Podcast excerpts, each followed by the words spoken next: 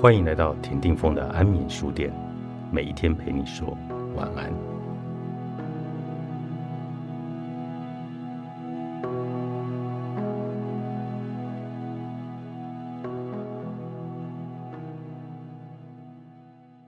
女儿不是妈妈的分身，无法复制妈妈的人生。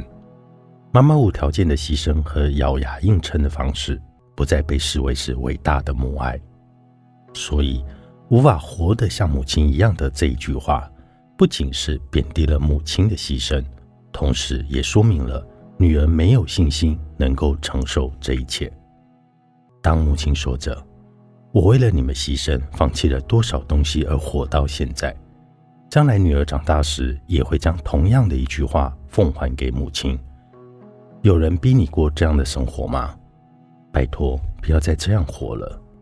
正值中年或老年的母亲听到这样的话，一定会很伤心，甚至感到痛心。这是可以想见的。但是，我们必须将女儿说的话完整的听完。那个时代的妈妈们相信。只有盖瓜承受如同宿命一般的苦命人生，才是女人最好的选择，并且用这样的方式一路走过来。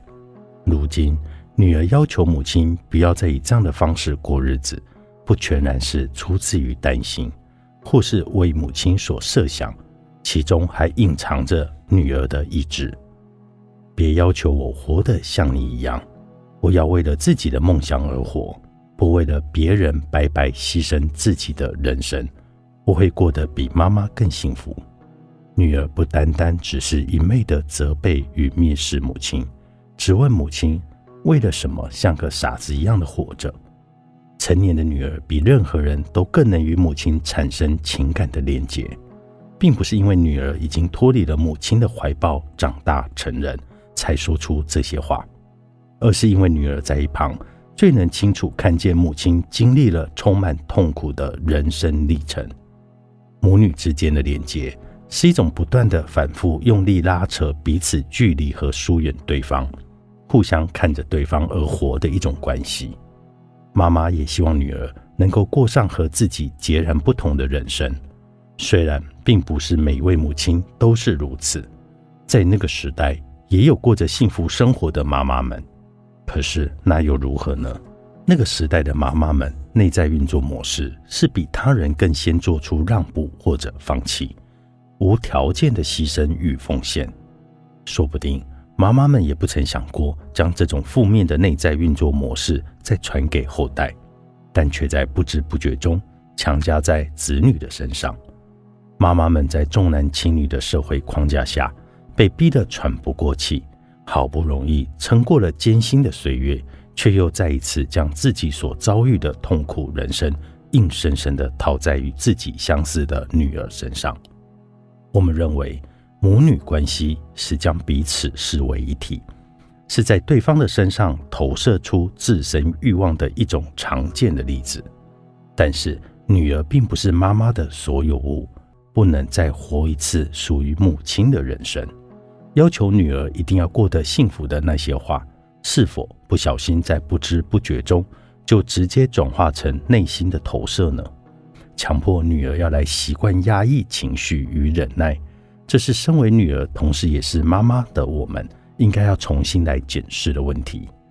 因为在成长的过程中，我们会经历许多角色与环境的过程中，来区分出自己需要或者不需要的东西，然后接纳他们。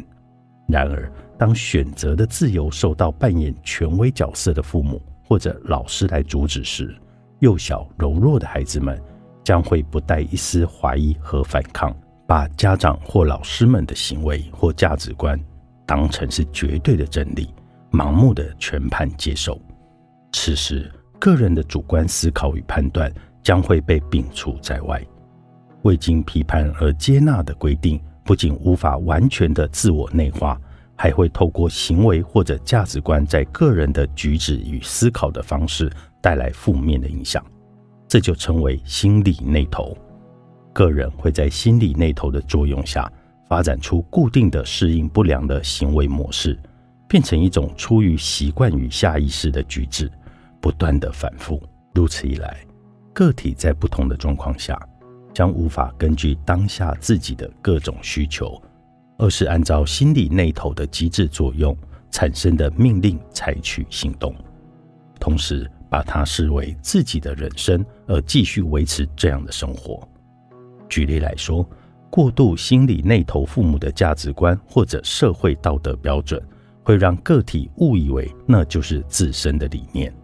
然后根据在心理内头下产生的规则或道德上的命令来做出行动。然而，面对令人不悦或者不正当的事件所采取的攻击行为，也将会转向自己，变成自我折磨，又或者会投射到外部世界，出现过度偏执的恐惧。女人就是要勤劳，这句妈妈的教诲，让超过五十岁以上的女儿们，不论到任何场所。一定会自动自发的起身，开始做起身旁的琐碎杂事。